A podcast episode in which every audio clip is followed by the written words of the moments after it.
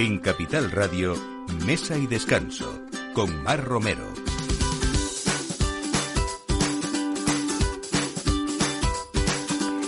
Buenos días, la hora de poner la mesa aquí en Mesa y Descanso en Capital Radio y como siempre lleno de buenos profesionales, de paisajes que nos hacen viajar a través del vino y a través de las ondas y por supuesto también restaurantes de toda la vida, centenarios, eh, personas que nos enseñan también a disfrutar de esas nuevas técnicas, incluso pidiendo esa comida a domicilio y al final gente que quiere democratizar esa cocina, enriquecerla y desde luego buscar eh, lugares mm, donde uno puede practicar no solamente disfrutar, sino también que nos enseñan a cómo manejar alimentos que hasta hace poco tiempo pues tampoco éramos muy duchos en esa materia, algunos de nosotros. Hoy vamos a hablar de una persona eh, muy joven todavía, pero que realmente ha conseguido un sueño que es Joseph Arias. Eh, él eh, ha hecho que seamos amantes de la cocina peruana, que nos hagamos gastrónomos abiertos a probar ingredientes, combinaciones y texturas desconocidos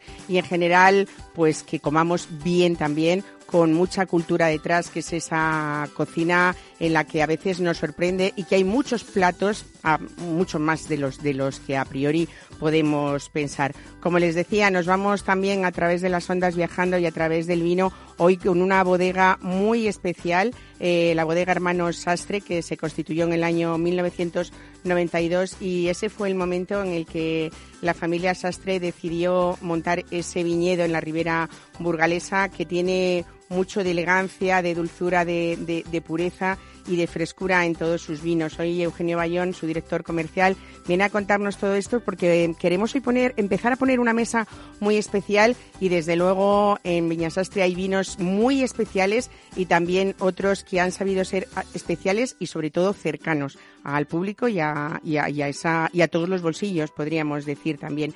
Y vamos a hablar también de esos restaurantes centenarios. Eh, Marisa Duque es la cuarta generación al frente de, de Casa Duque, el, emblemático restaurante de Segovia, con más de 125 años de antigüedad y ha sido siempre un ejemplo de negocio familiar con una selección gastronómica que a pesar de ese cochinillo, digo a pesar porque es eh, yo creo el emblema de la casa, el cochinillo asado, siempre también ha sabido hacer una selección gastronómica y estar eh, siempre al día. Y les contaba que podemos incluso mm, pues eh, usar técnicas de cocina en, en, nuestra casa o por lo menos pedirlas y hay un proyecto, una startup que lleva la técnica de grandes chefs a los hogares de España y Portugal que se llama El asador en tu casa y lo que busca es precisamente eso, democratizar el asado a baja temperatura que introdujo Joan Roca en su restaurante El Celler de Can Roca y es lo que vamos a, lo que nos va a hacer esta startup es llevarnos a nuestra casa todas estas técnicas, eh, pues eso, teniendo cocina saludable y sobre todo un producto que se cocina en su propio jugo. Vamos a ver cómo podemos conseguir todo este producto en casa de la mano de su CEO y fundador Roger Ostalot. Eh, pues todo esto a partir de ahora en Mesa de Descanso. Esperamos que nos acompañen durante toda esta hora con este equipo. Miki Garay en la realización y quien les habla, Mar Romero. Bienvenidos. Mesa y Descanso con Mar Romero.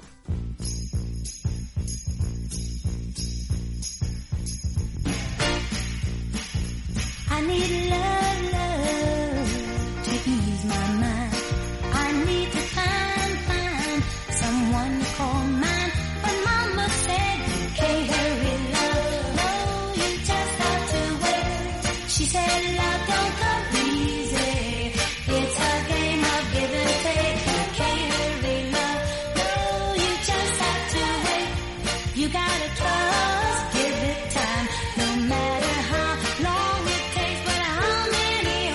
Pues así empiezan las historias. Hace unos años salió la sorpresa gastronómica en el popular y madrileñísimo barrio de Vallecas y allí había un joven cocinero, Josef Arias, y su familia que habían abierto un restaurante y que además eh, yo creo que mm, burlando un poco esos estándares de calidad de, la zona, eh, se coronó en muy poco tiempo como uno de los cinco mejores peruanos de Madrid.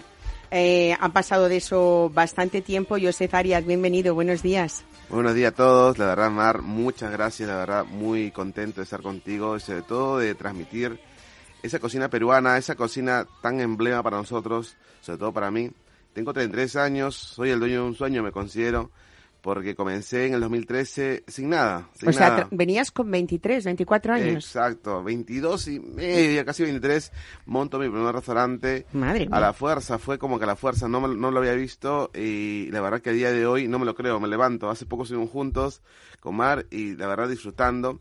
Y creo que soy un hombre muy afortunado porque he encontrado mi profesión donde más me gusta estar, disfruto bastante. Hay muchas horas de trabajo, nunca me quejo. Creo que he nacido para esto y... Ese es uno de los secretos, ¿no? Yo creo que ese es uno de los secretos y que cada como persona también debemos encontrar nuestro secreto porque si te gusta hacer algo, está claro de que le puedes echar muchas horas y disfrutas, ¿no? Disfrutas. Eso hay que añadirlo a la suerte porque es verdad que ese primer lugar que estoy yo comentando, que era Callao 24, eh, el primer Callao 24, ahora hay otro Callao 24, pero vamos a ir viendo después cómo ha ido evolucionando esa empresa tuya, pues en, reali- en realidad fue un lugar en el que empezaban a peregrinar gastrónomos, influencers, periodistas especializados, sobre todo disfrutones también, ¿no? De, de la comida en general, eh, pero vieron un poco esa mm, originalidad y también esa vistosidad de los platos que tú servías en las mesas de ese pequeño local que era, ¿no? Totalmente. Comenzamos en 2013 con un pequeño proyecto que se llama Piscomar. Luego salimos Calle 24 en Puente Vallecas. Eh, locales totalmente humildes, sencillos, cocina sincera. Me gusta llamar esa cocina sincera, tan real.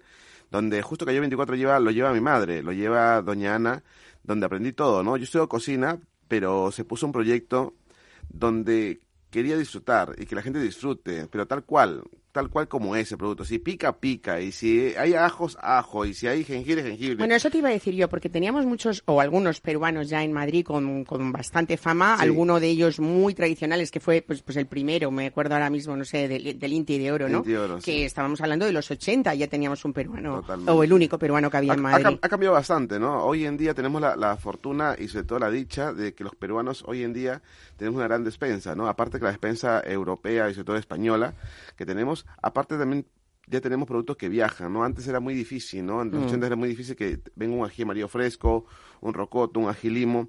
Hoy en día sí vienen y también se produce aquí. Justo en Chinchón, ¿Ah, o sí? sí, sí, se producen productos como especia, como hierbas, huacatay, chincho. O sea, estamos muy afortunados porque tenemos mucha despensa, bastante, bastante para poder trabajar desde sencillamente de un ceviche hasta irnos hasta una pachamanca, que es una pre- preparación bajo la tierra, en quechua, bonito, o sea, y mi trabajo consiste, Mar, y a toda la gente que nos está escuchando, es de transmitir y difundir esa cocina porque creo que tengo un gran legado por hacer, es propio ese legado, significa que queremos dar a conocer nuestra cocina. De ahí viene nuestro proyecto, que viene de Piscomar, de pescados y mariscos, Callao 24, una cocina criolla, una cocina eh, de guisos. Luego viene Humo, un proyecto de pollos asados. Viene co- tras la pandemia que fue muy difícil de trabajar. Eh, aprendimos que tenía que ser un modelo de Canway, modelo de delivery, y salió Humo, un pollo tan sencillo como un pollo adobarlo un día antes y asarlo en brasa. Nos parecía super, una idea súper in- increíble para la sal y sal de humo. O- justo esta semana hemos aperturado un proyecto que se llama ADN, que es una cocina de mercado, frente del mercado San Miguel, donde estamos difundiendo esa cocina auténtica. Es el origen Perú, le hemos llamado, porque es ADN origen Perú. Porque Pero podríamos decir, Joseph, que en ADN, justo como dices en el fre- en frente del mercado de San Miguel, es esa cocina auténtica, esa cocina callejera, Sí. está pensada para llevárnoslo, para comprar y Justo, llevárnoslo a es casa. para, es para que cuando tú estás ruteando por Madrid, estás haciendo la ruta, cojas un cevichito y, y puedes divisar tanta, tanta cultura que tiene Madrid y hermanar, ¿no? Nuestro trabajo no es que ser la mejor, sino que eso pasa a segundo plano, ni que sea la más rica tampoco. Y eso es poco raro lo que tú dices, sino que queremos que la gente pruebe, que, que, te- que se lleve a su paladar un producto súper agradable, rico, distinto, distinto, y que pueda mestizaje, ¿no? Una, una hermanar entre la cultura española, bueno, madrileña, con la peruana, sería, para nosotros es como que wow.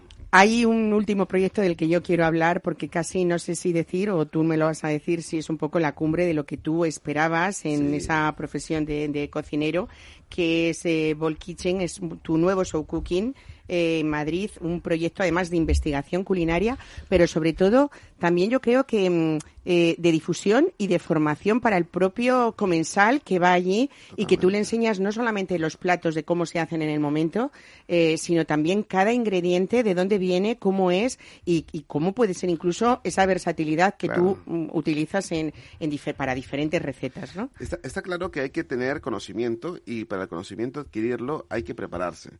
Y lamentablemente muchas veces los cocineros no tenemos un espacio para formación, un espacio propio. Y todo inicia, Mar, donde nos faltaba un espacio para formarnos los gerentes, los cocineros, los de sala, todos los directivos. Entonces eh, abrimos, aperturamos hace unos años un espacio que es, es Bold Kitchen, una cocina del mundo, una cocina atrevida, una cocina distinta, donde hacemos una cocina de investigación para poder aprender. Si no tenemos conocimiento, yo creo que no hay una, una, una para votar, con- para votar más, más audiencia, ¿no? Entonces, de ahí inicia, Mar, de que hacemos una cocina de investigación, sobre todo cocina sostenible, el desarrollo, una cocina donde óptima, de aprovechamiento, por ejemplo, desde una patata, desde un pescado, el tema de mermas. Entonces, hay un tema de, de escandallos, que normalmente hacemos- estamos acostumbrados, por ejemplo, un pescado blanco, merma un 60%. Pero ¿por qué? ¿No? El por qué. Darle la vuelta a las cosas, de sacar una cocina de aprovechamiento para que se vuelva rentabilidad, no sencillamente con un caldo, porque todos estamos acostumbrados a echar todo a un caldo, sino que puede tener una segunda oportunidad. Hay cosas tan tan sorprendentes a veces como que tienes un pan parecido a un pan brioche maravilloso Sí. que yo he probado y que está hecho a base de, de cáscara de, patata. piel de, piel de patata. piel de papa o patata y ají amarillo. Es increíble. Y que la ¿Cómo gente- consigues hacer eso? Eh, sencillamente por un tema de aprovechar. Yo creo que yo soy propietario de este, de este negocio y hay un momento que hay una merma, ¿no? Tú compras todos los productos y hay un periodo de merma. Ese periodo de merma ha ido creciendo eh, cada vez en nuestra despensa y dices, ¿qué voy a hacer? Y darle una vuelta a las cosas. No me gusta estar en el mismo lugar, me gusta mover mucho y de ahí viene la inquietud, no esa inquietud de niño. Yo me considero todavía que tengo un- dentro un niño. Eres un niño, ¿eh? Sí, sí, años. ¿no? sí. No, pero, aprovechar el producto y, y darle la vuelta, yo creo que es como que súper divertido. Y aparte, viéndolo ya, aparte que sea divertido, también económico. Para los restaurantes, mí que me están escuchando, los cocineros, si le das la vuelta a las cosas, pero con conocimiento, ¿no? Con esa destreza. Y también que saca un buen producto. Ese pan, por ejemplo, es casi, casi, casi un 40% de merma. Merma, o sea, es loco. Y, y ahí nos apuntamos de que somos sostenibles en un tiempo. Es un restaurante que a futuro va, va a tardar en caer, que le dices que no cae, pero va a tardar, ¿no? Porque siempre están las cosas están muy alto, todo el producto, hay una rentabilidad muy alta porque le vas dando vuelta a las cosas más. Y ahí- O sea, eso te ha servido también eh, para crear una asesoría para quien quiera montar un negocio y Totalmente. saber qué rentabilidad puede tener a priori, ¿no? Sí, eso, eso es nuestro primer factor. Mi, mi, mi trabajo como tal, como cocinero, ha, ha iniciado siempre de, de asesorar cocinas, de preparar. Me encanta formar. He descubierto en estos últimos 10 años, yo soy una persona muy callada, pero ahora ya con, con, con- hab- hablando bastante, pero he descubierto una cosa, Mar, que me gusta enseñar. Me encanta. O sea, si yo te digo, vamos a hacer un ceviche o un plato, una gallina, me gusta, tengo paciencia para enseñarte y quiero que lo hagas bien. Te digo, este de dónde sale, cómo se hace, el tiempo. He descubierto, porque yo antes desde muy joven, no, me llamaban chuncho. Chuncho es una persona callada, como muy tímida.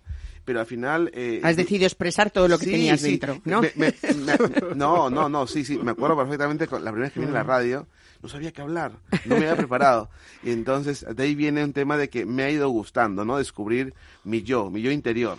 Bueno, pues yo creo que es lo que estás contando, que lo novedoso es que Ball Kitchen nace también con esa vocación divulgadora, atrevida, formativa también Totalmente. y sin duda divertida también, ¿no? Enfocado además al público en general, pero por ejemplo, quien nos esté escuchando, yo sé que hay que hacer para estar en Ball Kitchen, hay que hacer una reserva, es por invitación, porque es una mesa solamente y es una, una mesa, mesa. muy especial. Mira, le hemos dado mucha muchas vueltas, Mar, a Ball Kitchen y de momento Ball Kitchen no es reservable, solamente es una mesa privada para nosotros, para amigos, donde hay que hacer difusión. No lo, desde el año pasado, desde la pandemia, cuando comenzó todo esto, lo hemos parado por un tema de contacto, no queremos, solo estamos haciendo formación propia para el equipo. Y sí es verdad que en su momento hacíamos eh, clases de cocina pero lo hemos parado de momento, o sea, no, no, no lo estamos dando, queremos que sea muy, muy, muy nuestro y, y todavía no lo estamos eh, canalizando como una venta, ¿no? Yo creo que hay algo muy positivo en todo el grupo que tú has creado y sobre todo en algunos eh, determinados restaurantes que, que, tú tienes, que no solamente te has quedado con los cuatro o cinco platos principales de la cocina peruana que uno puede conocer, también es verdad que es una cocina eh, pues que, que, que, es muy eh, es grande a, a, nivel global, ¿no? Porque tienen muchas influencias, no solamente españolas, también africanas, asiáticas. Y entonces en el grupo Joseph Arias podemos encontrar igual una cocina chifa con esas influencias chinas. Sí. O, o, otra cocina eh, con, con, influencias eh, ejemplo, japonesas, española, claro. como Pe Perú hoy en día dice dice gracias al mundo porque es tan rica, pero le dice gracias al mundo porque tenemos una un, una cocina tan tan divertida, por ejemplo, de los ceviches, la cultura española, con la influencia. Eran como eh, nuestros escabeches, ¿no? Totalmente. Es la herencia de nuestros escabeches. Entonces Perú hoy en día dice gracias, ¿no? Y ahí viene mi trabajo. Mi trabajo se trata de difundir de que no solamente ceviche ni pisco sour, sino que hay más cocina. De ahí viene el proyecto de que hemos, o sea, hemos ampliado la gama de, de restaurantes. Has diversificado un poco toda pero, la, cada una de las orientaciones, Pero ¿no? por diferentes orientaciones, efectivamente. Todos son peruanos, pero en cada local vas a encontrar algo distinto y eso de eso se trata, ¿no? De que eh, estaba como que era muy fácil mar hacer un piscomar 1, piscomar 2, piscomar 3, era lo más sencillo y nosotros hemos querido complicarnos la vida porque me encanta complicarme la vida y ahí viene el, proyecto de que hay un crecimiento. Ahí viene Minhasaku, este año vamos a abrir un local donde es con influencia totalmente Nikkei, ¿no? Esa influencia asiática que tiene Perú. Y haréis maquis peruanos, maquis, entonces, ¿no? con, con, con, todo el respeto a la cocina japonesa, esos arroz avinarados, con un poco de pescado fresco, con esa leche de tigre, con ese lado cítrico y cilantro, y ese, ese, ese eh, hermanar esa cultura nos parece súper divertido para contarlo al mundo entero. Uh -huh. Bueno, pues hay de todo, hay una cocina canalla, hay una cocina pues pues de barrio como es humo con esos sí. pollos fantásticos, ¿no? Eh, como son muchas direcciones, Joseph, ¿qué tenemos que hacer? Cogemos no, Google no. y decimos sí. Grupo Joseph Arias. Exacto, ¿no? tenemos una página web que es la marca donde pueden encontrar todo y, y se ha hecho realidad, que es Grupo Joseph Arias Com, nos pueden ubicar también por Instagram como Chef Joseph Arias. Y estamos contando, ¿no? No somos los mejores, ni tampoco pretendemos, solo queremos contar de que hay una cocina divertida y que pueden eh, ubicar. Soy muy chivarita, me encanta, soy muy crítico, conmigo mismo soy muy duro.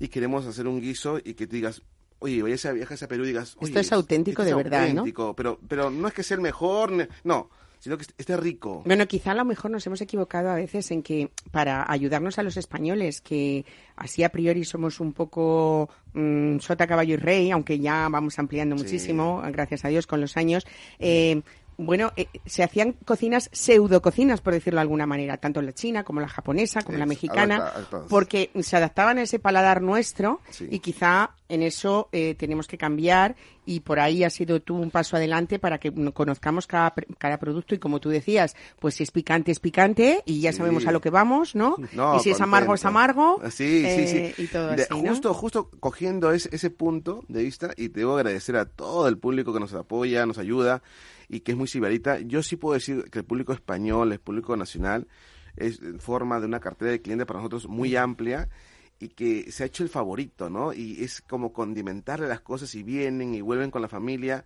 Atreverse al comienzo con un tema de cilantro, que alguna gente, algunas personas lo odian, el cilantro. ¿El cilantro pero, o lo quieres o lo odias? Pero se ha ido un tema de adaptación. Hace poco era como que familiarizarse un poco, me dijo una compañera, y se han ido. Entonces, qué bonito, el ají, pero también tengo que mencionar una cosa, Mar, de que nuestra cocina no es picante. No, lleva mucho ají, pero no tiene por qué picar y que te abrace toda la boca y que te queme y que te...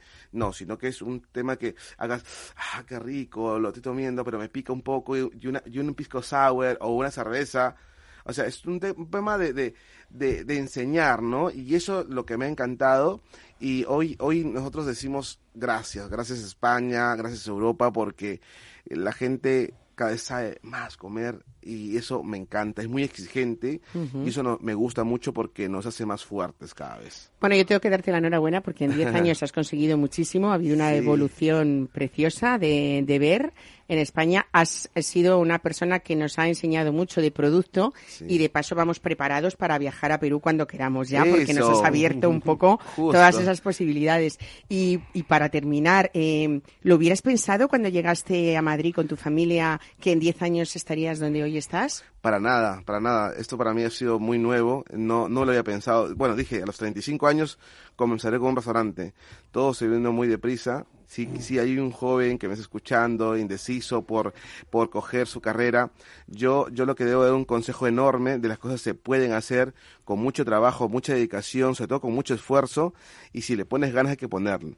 Y hay que acabar las cosas, no comenzar y dejar a medias. Hay que acabar las cosas y eso es nuestro gran mensaje que debemos hacer y que todo es posible porque yo sí les puedo decir que he comenzado Mar y compañía de la nada, sin nada, o sea, con una mano adelante y otra atrás, y que las cosas malas pasan y muchas veces por algo. Hay que tener paciencia, calma, hay que hacer bien las cosas no molestar a nadie, no incomodar y ser felices, intentar, ¿no? Esa es, la, idea. Qué bonito, Josef Arias. Pues muchísimas gracias por ese mensaje para esos jóvenes emprendedores y sobre todo ese mensaje de positividad, de, esperanza y de, y de trabajo también, ¿eh? Porque no todo se consigue así como que viene No, no, no, no, no, pero todo. Eh, por iluminación divina. Gracias, siempre Mar, gracias compañía y que nada, eh, estamos a su servicio para lo que necesiten y estamos trabajando mucho para difundir nuestra cocina peruana. Aquí atentamente Joseph Arias, ¿no? Difundiendo esto. Muchísimas gracias. Un saludo. Gracias. Mesa y descanso. Capital Radio.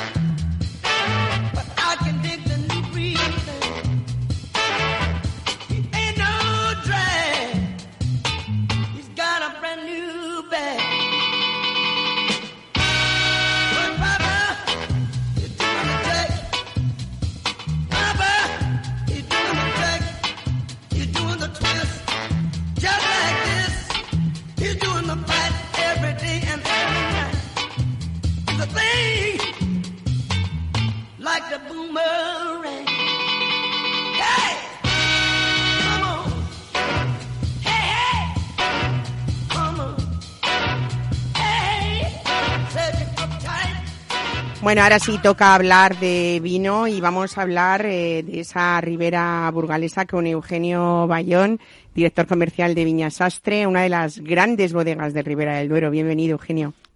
Hola, buenos días. Muchas gracias por, por bueno por tu llamada y por, y a ti por estar aquí por estar aquí y traernos estos grandes vinos porque siempre decimos y vosotros también desde vuestra bodega que un gran terruño es mucho más complejo de lo que uno se imagina no no es únicamente el sol la tierra eh, hay muchas más cosas y muchos elementos para conseguir pues grandísimos vinos como los que hoy nos traes no sí la verdad es que es un, un compendio de todo de de lo que es la climatología la tierra, los orígenes, la cultura, es un poco todo y aunado lo que, bueno, forma un poco la personalidad de, de todo esto, de los vinos de allí. ¿Por qué, ¿Por qué los vinos de, de, de se ha dicho siempre que son especiales? Desde el más básico del que vamos, de los que vamos, de los que vamos a hablar, hasta, hasta el más top que hoy eh, nos has traído a esta mesa, que, es Pesus, pero no quiero, o sea, quiero hablar de todos. Vamos a diferenciarlos, si te parece, entre lo que vosotros llamáis vinos de, de pueblo y vinos de parcela, ¿no? Sí, sí. La verdad es que la, la diferencia es un poco el, la tierra, lo que he dicho antes, de la tierra, el respeto a la tierra, la manera de hacer un poco las cosas, la tradición en hacerlo. Y nosotros, cuando hicimos la, por así decirlo, eh, diferenciación entre los tipos de vino, fue pues para decir, bueno, estos son los vinos que expresan la- el valor de la tierra, lo que es nuestra identidad, nuestra identidad de nuestro pueblo. Por eso pusimos vinos de pueblo, que son eh, nuestro joven roble, nuestro crianza, son un poco que identifican la zona. Son vinos que están hechos de, de muchas parcelas allí que del pueblo, de la horra. Que además, eh, bueno, es una de las zonas, para quien eh, no nos sepa ubicar, eh, en Ribera del Duero, en Burgos, podríamos decir como la milla de oro, ¿no? Es una zona donde hay viñedo eh, muy viejo y, y muy especial también. Sí, la verdad es que, bueno, ahí la particularidad que tiene la zona es que no se hizo la concentración parcelaria hasta hace hasta hace poco, hasta hará 8 o 10 años. Entonces, claro, eso ha permitido que lo que es la- las cepas mm, antiguas, todo esto, lo que es la, la personalidad de la tierra, pues esté ahí, no se haya arrancado como en otras zonas que, claro, por las circunstancias de que había que comer en, los años eh, 50, 60, antes de la concentración parcelaria, vamos, la gente al hacer la concentración arrancó mucho viñedo porque, claro, las condiciones económicas mandaban. Entonces, ahí en la Horra no se hizo. Igual que en la Horra, en la Aguilera, en Atauta, en otros pueblos de, de ahí no se hizo. Y eso ha, ha determinado que la identidad de la viña de allí pues sea una, una identidad clara de nuestra zona. Tenéis así, entonces, eh, con- bajo esa eh, denominación de vinos de pueblo, 45 hectáreas de viñedo, eh, además eh, rodeado de, de- de- de pinares, ¿no? Sí, Eh, Y, y, bueno, son vinos de, de cultivo y de elaboración tradicional, porque eso es otra de las cosas que ha definido siempre desde los inicios a, a Viñasastre, ese cuidado de, de la tierra, ese cultivo tradicional y sobre todo que nunca habéis usado abonos adicionales, que ni, ni insecticidas ni herbicidas, ¿no? Ahí en la ribera lo tenemos muy claro eso, el respeto a la tierra, el respeto a la tierra y a la tradición, porque realmente eh, si tú no maltratas la tierra con abonos minerales, eh, insecticidas, herbicidas, todo eso, pues la verdad es que la tierra es muy agradecida y te lo devuelve, te lo devuelve con creces, te lo devuelve con creces, porque es un poco, no sé, el, el- el- el respeto y todo eso que hace que los vinos sean grandes y sean expresivos y sean diferenciados de otras zonas, que es su, su personalidad. Eugenio, habéis conseguido con eso, además, que tanto, bueno, todos, pero sobre todo hablando de esos vinos de pueblo, eh, vuestro crianza y vuestro roble sea un valor seguro en una mesa, eh, con, unos precios, hay que decirlo, bastante asequibles para el público en general. Y cuando se pone un viña sastre crianza, un viña roble en la mesa, tenemos seguro de que vamos a quedar bien siempre, ¿no? Hombre, eso lo intentamos, desde luego. Y sí, lo que tratamos es eso, de que sean vinos que se puedan diferenciar, que tenga un cuidado óptimo en, en la elaboración y en, y en todo para que los vinos transmitan lo que, en definitiva, somos nosotros, somos gente sencilla, vamos, del pueblo, más que las amapolas. Qué bonito, ¿no? Bueno, tenéis un blanco dentro de esos vinos de pueblo que, que yo no conocía, que es Flavus, ¿no? Sí, eso es un blanco que empezamos a hacerle ya hace tiempo, bueno, con, con Álvaro y Jesús, que empezaron a darle vueltas ahí vueltas, y ese es un vino que hacemos de las, de las cepas que están entre medias de los viñedos viejos. Antes, en las zonas arenosas, se plantaban esas cepas de blanco que eran o para comer o bueno, o para hacer el rosado que se mezclaba. Entonces nosotros lo hemos eh, separado y lo estamos elaborando separadamente, ya digo, porque la verdad es muy costoso el hacer una vendimia de ¿Y esa. qué variedades son? La variedad es eh, Cayetana Blanca, pero bueno, en realidad es tan viejo que casi sabemos lo que es. Ya, claro. Porque es que... Es, Cayetana es, es una variedad que se daba también en Extremadura bastante, sí, ¿no? la Cayetana Blanca de Extremadura. Lo que pasa es que, ya digo, Viura, Cayetana, hay también algo de albillo, muy poco, pero allí en la horra lo que más había de ese tipo. de ese tipo, pues bueno, pues... pues Era una costumbre era- antigua, además, de, de- de- plantar viñedo de, de variedades blancas entre las tintas. Sí, porque eran las zonas donde no agarraban los palos de tinto, pues pon- pongo el blanco y así lo completo. Bueno, vamos a hablar eh, de ese capítulo importante. Nos vienen eh, ya, hay que hablar de ello, sí casi van a poner ya las luces. Así que hay que hablar de esas fiestas eh, en las que siempre cuidamos mucho, eh, afortunadamente seguimos con esas tradiciones y cuidamos mucho nuestras mesas y desde luego hay comidas y cenas familiares o de amigos en las que eh, ponemos cosas más especiales que no solemos poner el resto del tiempo, ¿no? Y entonces tenemos que hablar de tres grandes vinos de parcela en, en Viña Sastre, que son el Pago de Santa Cruz, eh, Regina Vides y, y Pesus, que sería como el top de la bodega. Mm, yo creo que también eh, muy carismático eh, y muy familiar porque compone eh, su nombre la, la mezcla de los dos nombres de Jesús Sastre y de, y de su hermano Pedro, que, que ya no está, pero, pero quizás sí un poco la filosofía familiar de lo que era ese cuidado de viñedos muy especiales, ¿no? Sí, ese, ese vino, la verdad, eh, fue una apuesta de Pedro y, Jesús de, de darle vueltas a las cosas y hacerlo, es decir, vamos a buscar un vino especial, realmente especial, algo único, algo que defina un poco lo- nosotros. Y ese es un vino que se, que se hizo en el año 99, se empezó a hacer ese vino buscando eso, la excelencia, y decir, bueno, pues una producción muy pequeña porque llegará a 2.000 botellas eh, el año que, más y no solo eso, sino que solo se hace cuando el año es realmente bueno, si no, no se saca. De viñedos muy, muy, muy viejos, la verdad tienen cerca de 90 años o, o más o alguno, y, y la verdad es que son parcelas que si las ves dices, bueno, ¿cómo puede sobrevivir esto? La cepa toda así resquebrajada, con un hilito que le lleva que le llega a la savia, pero luego, claro, el fruto de eso es increíble, increíble de sabor, de potencia, de, de todo eso. Bueno, es uno de los mm, grandes vinos de Ribera del Duero, no lo digo yo, lo dicen eh, todos los eh, críticos eh, vinícolas, todas las guías. eh, pues el último año creo que ha sido en la Liga del 90 de 99, que se llama sí. eh, los 99 puntos que le da la, la guía mm, Grumet de los mejores vinos de España. Eh, pero sin duda ha sido un vino que quizás sea por lo que cuentas que no salen todos los años, ha guardado esa línea de vinos excepcionales, ¿no? Eh, de los grandes vinos españoles, podríamos decir. Sí, la verdad es que estamos muy, muy orgullosos de, de ese vino porque el hacer ese vino cuesta, cuesta mucho, pero luego nos da muchas, muchas alegrías. Muchísimas alegrías, es increíble. ¿Qué me contarías, por ejemplo, de, de- de Pago de Santa Cruz y de Regina Vides? Pues sí, mira, Que Pago son de Santa- otros grandísimos Sí, vinos Pago de. Santa Cruz es un vino que se hizo en su día de, de cara a hacer un vino como se hacía antaño los vinos allí en Ribera. Antiguamente se hacía viña vieja. Esa, el Pago Santa Cruz son cinco pequeños viñedos, uno al lado de otro, en un cotarrito, justo al lado del río Duero. Es precioso esa zona. Justo al lado del río Duero. El suelo es arcilloso, arcilloso calcáreo, pero es una arcilla pesada, que cuando llueve no puedes ni entrar.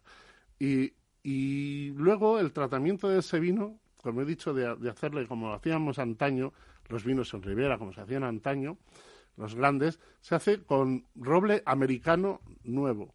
Es roble americano. Normalmente ahora todos los grandes se hacen con roble francés, pero nosotros hemos querido mantener la identidad de ese vino, la identidad y la personalidad de ese vino sin variarlo, porque bueno, nos gusta, sí.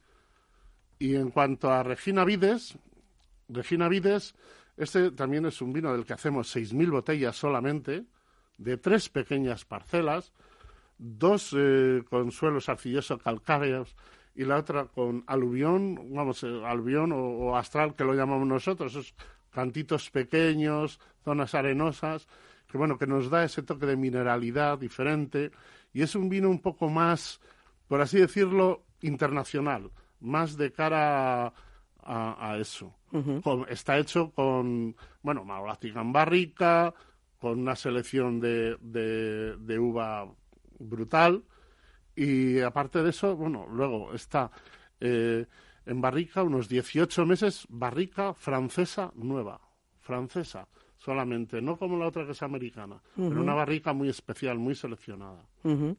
Bueno, pues eh, yo creo que con esos eh, vinazos eh, tenemos, por ejemplo, ocasión de poder visitar Viña Sastre, eh, si llamamos con, con tiempo, o ya todavía estáis con vuestras restricciones por el tema del COVID. Sí, de momento la- las visitas y todo eso, bueno, las, las estamos centralizando de cara a eso, a, a las llamadas de teléfono, porque también ahí en la bodega somos muy poquitos, la bodega es pequeña. Es una bodega familiar. Sí, es una bodega, somos cuatro monos, por así decirlo, y bueno, Cuatro monos que hacen muy bien las cosas, ¿eh? y, y ahí, ahí estamos. Desde aquí un recuerdo estupendo para, para Jesús Sastre, que también, eh, bueno, pues habéis hecho vinos un poco con esa filosofía desde un grupo de personas que siempre habéis sido los mismos desde hace muchísimos años, porque desde que se fundó la bodega en 1992, tú has estado ahí, al pie del cañón, ¿no? Sabiendo eh, cómo No, es cada... ¿Tú te, te, te acoplaste después? Sí, yo me acoplé, yo me acoplé después, yo me acoplé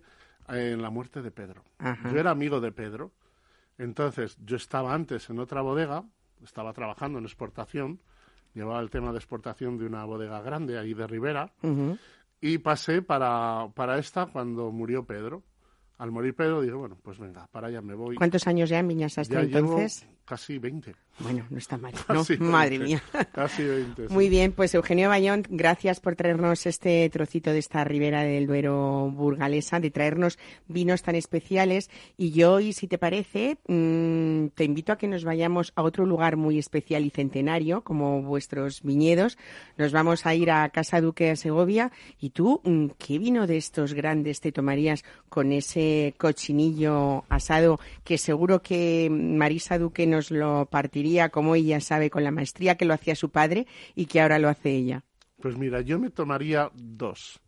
Dos, el crianza, que yo creo que es un vino que marida con un montón de cosas. Y luego, como para ese guiso, así, vamos, para el cochinillo. Para esos judiones, por ejemplo, ¿no? Eso- sí, efectivamente. Y luego, para el otro, un pago de Santa Cruz, que es fabuloso, porque es como muy de la tierra. Bueno, pues así nos vamos muy de la tierra y nos vamos de viaje. Quédense con nosotros que nos vamos a Segovia para hablar de ese ejemplo de negocio familiar que ha sido siempre y de quien hoy dirige este negocio centenario que es Maru- Marisa Duque Pascual. Mesa y descanso con Mar Romero.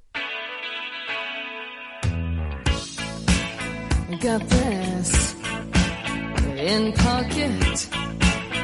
Gunpowder. Gonna use it. Intention. I'm feeling mental. Gonna make you, make you, make you notice. Got motion. Restrained emotion. I've been diving.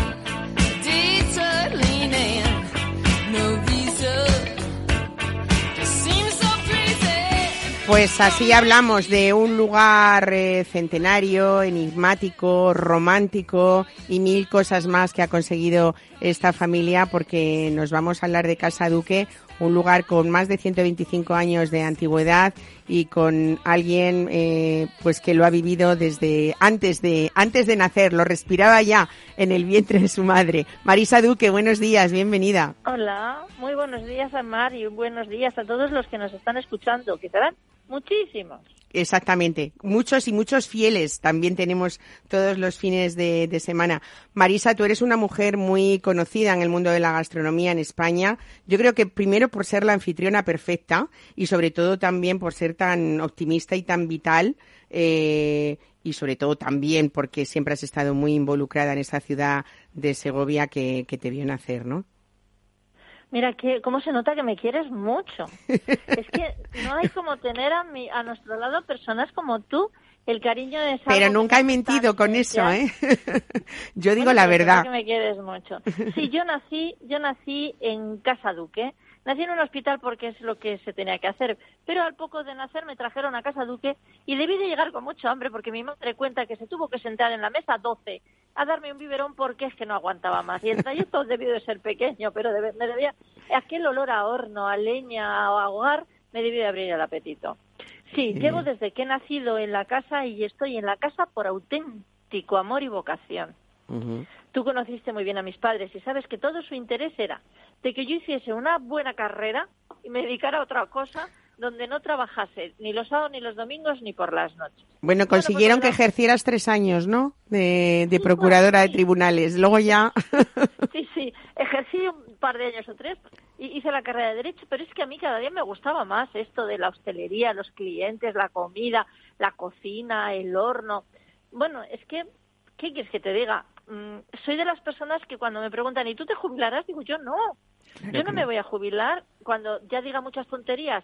eh, por día me quitaré de en medio, pero seguiré estando pe- pensando en mi casa, comeré todos los días ahí, ya les digo, cuando sea muy viejecita, yo me voy a sentar a comer en esta mesa y me deis de comer lo que sea, pero alrededor de esta familia, que es mi familia. ¿no? Desde luego, y además es la familia, eh, mm, tú hablas de familia no solamente de tus padres, de tus hijos, sino también de Hablo de esos empleados que estáis, claro, ahí codo con codo, porque, por ejemplo, claro. Carlos Martín, vuestro jefe de cocina, ¿cuántos 33 años? años. 33 años, madre Y mía. tiene 50, o sea, que Toda una vida. con 12. Toda una vida. eh, Gaby, pues otros 38 o 40, no sé qué lleva.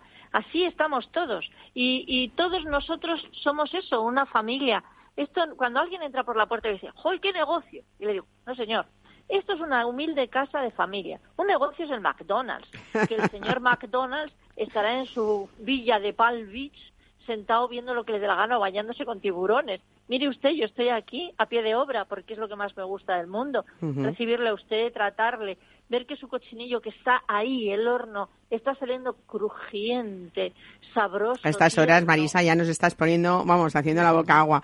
Bueno, como Ay, mujer madre. empresaria que has sido siempre dedicada a la hostelería, es verdad también que has hecho una labor importantísima de difusión de la gastronomía castellana y, y segoviana, yendo de jornadas gastronómicas por, pues por todo, todos los restaurantes de, de España y el cochinillo como estandarte de, de la casa, que además, ole, maestra, cortando el cochinillo en la mesa, ¿no? Como, Ah, lo, mira, como lo habías visto de pequeña, pues claro. Queridos amigos, ahí les digo yo a ustedes personalmente y directamente que no, no, no la crean todo, porque es que se nota que me quiere desde que soy pequeña. Ya me quería su, su marido, ya eran amigos de mis padres. O sea, yo he decidido que no soy yo la protagonista de partir un cochinillo con el borde del plato, que no. Es una historia tan bonita, es una historia tan mágica, es una leyenda, porque realmente no está nada claro por qué se parte el cochinillo con el borde de un plato y eh, lo acusamos a un rey que hubo en Castilla que marcó la historia de España, que fue Enrique Enrique IV, ¿no? El hermano de Isabel la Católica. y, y es una historia tan bonita, el por qué, para demostrar que está crujiente, para demostrar que está en perfecto punto de asado. Y eso lo tiene que hacer el invitado, no yo. Mi obligación es tenerlo así, que cuando llegue a la mesa llegue así. Yo les digo más o menos lo que hay que hacer con estas palabras mágicas como un conjuro y ellos cogen el plato, ellos parten el cochinillo y ellos tiran el plato y nos desean a todos siempre salud y trabajo. Y Mar siempre Esas son las palabras mágicas. No, las palabras mágicas es esa de, y fue un rey, el rey Enrique IV, rey de Castilla, el que otorgó a los maestros asadores el privilegio de partir con el borde de un plato o un cochinillo. A partir de ahí sigue la leyenda, que no nos la vamos a contar porque quiero contársela yo en casa a todos aquellos que vengan. Muy bien. muy Bueno, bien. pues los protagonistas son los clientes. Los clientes son los dueños de la casa. Existen eh, un- una empresa tan sencilla como la nuestra eh, es un taburete. Mm, Puestos a elegir mobiliario, el taburete es lo más básico, lo más esencial. Tres, pla- tres patitas y un, y un asiento. Las tres patitas tienen que ser fuertes y robustas, porque si una se va, no se puede sentar nadie. Las patitas son el producto, el personal y el cliente. Esas son las tres patas. Eso lo tienes que tener perfecto, absolutamente perfecto. De la casa, Mar, no voy a decir nada. Es una casa que está catalogada. Yo voy a poner otro taburete al lado, si te parece, que son los tres, las tres patas y los tres platos principales de Casa Duque. Y sería Es ese verdad. cochinillo asado, esos judiones. Y si hay que hacer y hablar de dulce, pues desde luego ese ponche segoviano, ¿no? Claro, pero hay una cosa, Mar, que muy poco, ya muchas personas saben. Saben cuáles son los regalos que mi padre hacía a mis hijos cuando nacieron. Y son ahora dos platos. Mi padre regalaba platos de cocina. Decía que que bueno, esto de comprar una cosa depende del dinero de cada uno y del gusto de cada uno y que luego sirve para ponerlo en una estantería o para guardarlo en una caja. que el regalo bueno, el buen regalo era aquel que salía de la persona que lo hacía, que no se pudiera comprar con dinero, que la persona el- a la que la regalaban, en este caso a Andrea y a Luis, lo tuvieran que compartir con todo el mundo, porque irse al Himalaya a sacar una piedra y dejarla en un cajón, pues tampoco valía, y que le durase toda la vida. A Andrea le hizo un soufflé de colas de cangrejo de río con salsa de gambas, que es, hay personas que ya solo vienen a Duque a comer el soufflé de Andrea. Es un plato querido, tú lo has probado montones de veces, exquisito y un plato que tiene 28 años y es un plato que parece que nos le hemos sacado de la manga ayer. Y que está en ese libro de, cocina que editó tu padre está también. en este libro y está en esta carta y es una de esas tres patas. Hay tres patas de toda la vida y hay tres patas de, de hoy en día. Las patas de hoy en día son de 30 años, o sea que es que una casa de 126, hablar de 30 años es, es de hablar de antes de ayer. Y otro plato que le hizo a Luis, a Luis le hizo manitas rellenas de boletus y piñones. Luis nació en octubre y en octubre en Segovia se empiezan a recoger los boletus en el monte alto de Navacerrada y, en- y los piñones empiezan a caer de las piñas de los árboles. Era todo una, es todo una magia, es todo un, un- es, es algo especial una casa como Duque, es especial, muy especial. Todo tiene un símbolo, todo tiene un significado. Vas recorriendo la casa y por cada rincón te dicen, ¿esto qué era? Pues esto me lo regaló, esto me lo hizo, esto viene, esto... Algo que hay que conocer. Qué hay bonito. que pasar por Segovia, porque Segovia es un enclave turístico fundamental en España. Hay que comer cochinillo porque todos mis queridísimos amigos y compañeros de oficio dicen que ojalá cada región o cada, como se llame esto ahora, o cada ciudad de España tenga un producto estrella que haga que el cliente se mueva solo para comer ahí ese producto. O sea, el cochinillo nos ha abierto las puertas del mundo. Marisa, no quiero despedirte sin que me hables un, po- un poquitín de, de esa fundación de la familia Duque que ha pro- eh, apoyado siempre proyectos culturales de investigación y, y sociales también, pues eh, para El devolver reconocimiento, reconocimientos. cariño, eso es. el cariño, el, el, el agradecimiento. Una de las mejores, una de, lo que, de las cosas que tiene que ser todo el ser humano, ser agradecido. Hay que ser agradecido. Pues muchos reconocimientos hace esa fundación vuestra, entre ellas a la figura de la mujer dentro del mundo de la hostelería. Claro, claro, Mar. Antes de que me despidas, que Mar es tan lista que dice, está, habla tanto que la voy a empezar a cortar. Antes de que me despidas, tengo que decir que cuando me pregunta alguien, oye, antes me decían, ¿y tu marido te ayuda? Digo, no, señora. Y, y le decía, ¿y usted qué es? Por ejemplo, eh, me decía, pues yo soy dentista. Digo, ¿su marido empasta con usted muelas? No. Pues es que el oficio es el oficio de cada uno. Y, y a, a ti no te extraña haber tenido, haber estado en un restaurante, pues no, porque estuvo mi madre, porque estuvo mi abuela, porque estuvo la fundadora y la dueña de la casa que era mi bisabuela, porque la figura de la mujer es fundamental en todo y no es una excepción. No, es el cimiento. Y, y, y esto es eh, un equipo. Eh, no hay no hay familia sin mujer y marido o no hay familia sin dos personas que acarreen con un esfuerzo y no no hay trabajo sin que haya dos partes distintas.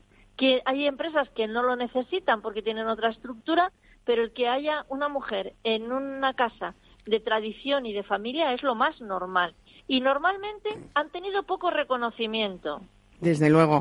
Fíjate ahora cuánto fama tienen nuestros cocineros y en un porcentaje importantísimo han salido pues del aprendizaje de esas madres maravillosas cocineras también, ¿no? Claro, Con el vino ha sido un poco al revés, ¿no? Con el vino ha habido mucho hombre que, que tenía su bodega en su restaurante y que se ocupaba de esa bodega, que más tarde se le llamó sumiller y afortunadamente eh, esa profesión ha ido creciendo en los últimos 20 años. Tenemos muchas mujeres igual en el mundo del vino, no solamente sumilleres, sino también viticultoras, eh, bodegueras, enólogas, Hemos que llegado a tener amigas que tenían bodegas en el fondo del mar. es verdad, hay- es verdad. Tenemos claro. una amiga común, que periodista, por cierto, que tiene que tenía bodegas, amiga. Begoña Tormo, Que hay que nombrar a nuestra amiga común. mar. Claro que sí, claro que sí. Y, y estos señores de Viñasastre, don Jesús, tiene que, él sabe perfectamente que es uno de los vinos favoritos de Duque, que está en nuestra carta desde siempre. Tienes a Eugenio Bayón aquí, que, que hoy nos ha Sí. traído estos vinos maravillosos para hablar, bueno, pues de eso. Sí, Duque, sí. Duque siempre ha sido de Viñas Astre. Duque siempre ha estado... Tú te lees la carta de vinos de Duque y dices, esto es un póker de ase.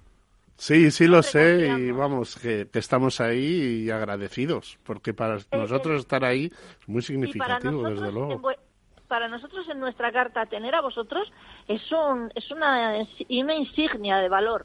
Claro que sí. Es en lo que tenemos que unirnos las, las grandes pequeñas empresas. Esas pequeñitas familias, esas pequeñas empresas son las que hacen el tejido empresarial de España. Y eso es en lo que nos tenemos que, que reforzar, unos en otros. Los Sí, grandes ya luego. tienen ellos por ellos mismos. Nosotros somos pequeños, humildes, sencillos. Nacemos y morimos en la casa donde trabajamos. Y por eso tenemos ese valor añadido de que todo lo que hacemos no solo es por sacar una cuenta de resultados, sino por dignidad, por familia, por tradición, por prestigio y por persona. Marisa, tú tienes una, una, una profesión frustrada que es la de comunicadora y la de periodista, ¿no? Uy, Yo ¿qué que tú hubiera puesto una emisora en Segovia solo para, para Casa En Duque. Segovia tenemos emisoras maravillosas. Lo sé, lo sé. Vamos, vamos. Oye, no quería, que- eh, te decía, no quería despedirte, pero yo sigo aquí eh, porque me gusta hablar de, cuando hablamos hacía muy pocos meses de una situación, ojalá que no se repita en el mundo hostelero y en ningún otro ámbito profesional, eh, ni humano, que es el de la pandemia que hemos pasado, pero es verdad que en este programa se hablaba pues de ese sector que es el vino y la gastronomía y ahí estabas tú para, para darnos ánimos hace meses eh, y también para, para mm, hablando de un restaurante centenario como sois, eh, también saber mm, actualizarse y reinventarse, porque te- vosotros tenéis tienda online, hay que decirlo, para quien no tenga cerca Segovia, y tenéis también ese servicio para llevar, ¿no?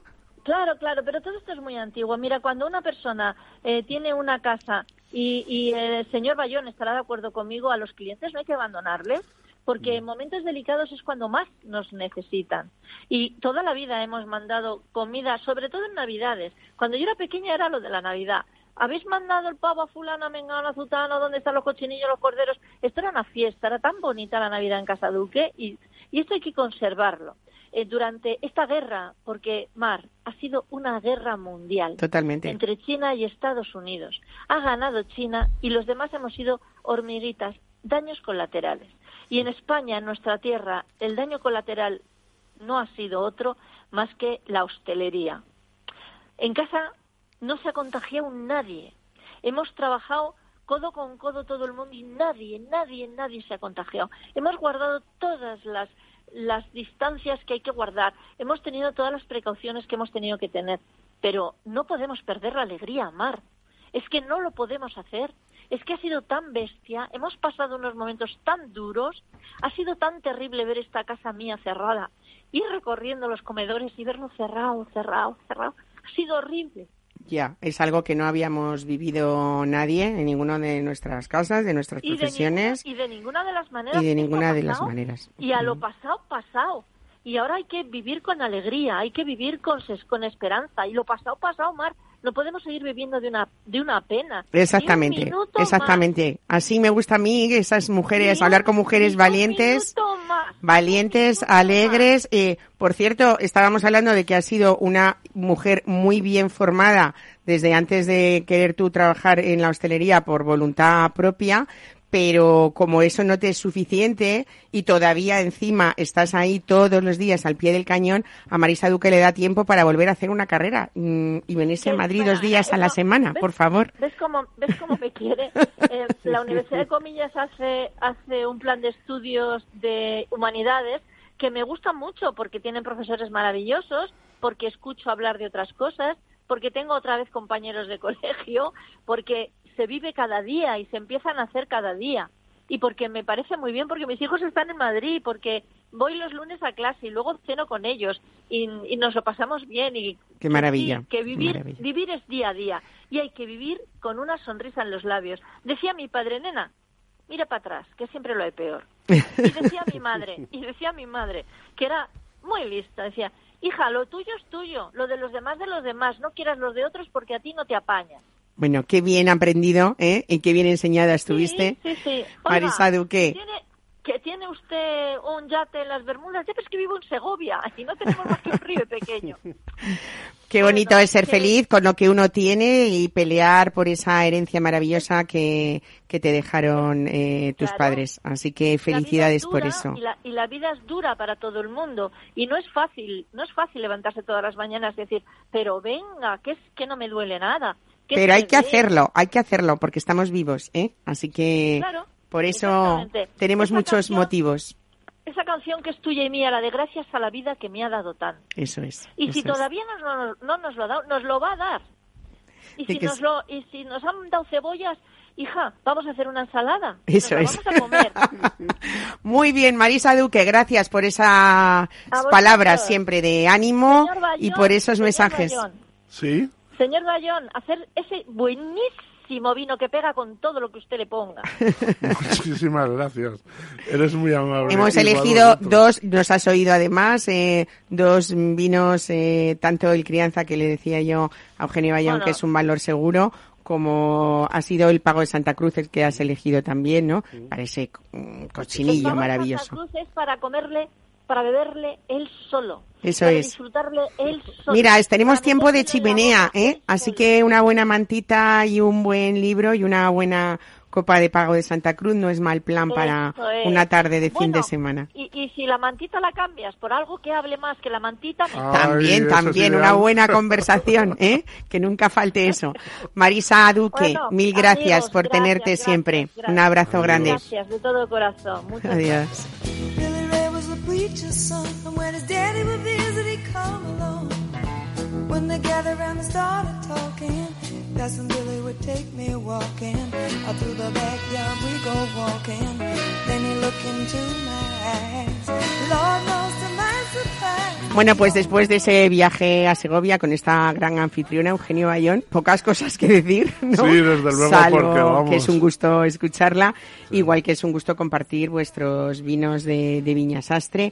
Yo creo que en casa siempre tiene que haber al menos ese roble o ese crianza, ¿no? Sí, siempre hay, algo, siempre hay que tener vino. El vino, el vino es, bueno, fantástico. Es, ¿Qué voy a es- decir? es cultura, Ahí, ¿eh? es y herencia además- familiar. Sí, es todo, se, se aúna ahí un montón de cosas que, que, bueno, que son imprescindibles. Pues gracias a esa familia Sastre también por ese trabajo que día a día hace para que lleguen a la mesa pues eh, estos mm, vinos de los que hemos hablado. Yo siempre digo muchas veces, también en antena, que pocas veces nos planteamos qué hay detrás de una botella de vino y hay muchas historias, mucho paisaje, mucha familia y muchos sufrimientos también, ¿eh? Sí. Cada año y en cada vendimia. ¿Cómo Sí. ha sido, por cierto, la de 2021? Sí, la verdad que la, la vendimia de- del 2021 nos ha acompañado el tiempo, gracias a Dios, gracias a Dios. Y entonces se ha ido recogiendo poco a poco todas las parcelas y esperando a que llegase a la madurez óptima y la verdad es que bueno, nos ha dejado Dios hacerlo un poquito mejor. Qué bien, qué bien. ¿Cómo lo vamos a disfrutar después? Pues muchísimas gracias, Eugenio Bayón, por estar hoy con nosotros. Es un lujo tenerte y teneros eh, a vosotros, a toda la familia y a esos maravillosos vinos. Y a ustedes, muchísimas gracias por acompañarnos un domingo más y aquí estaremos el domingo que viene. Disfruten lo que les queda de fin de semana.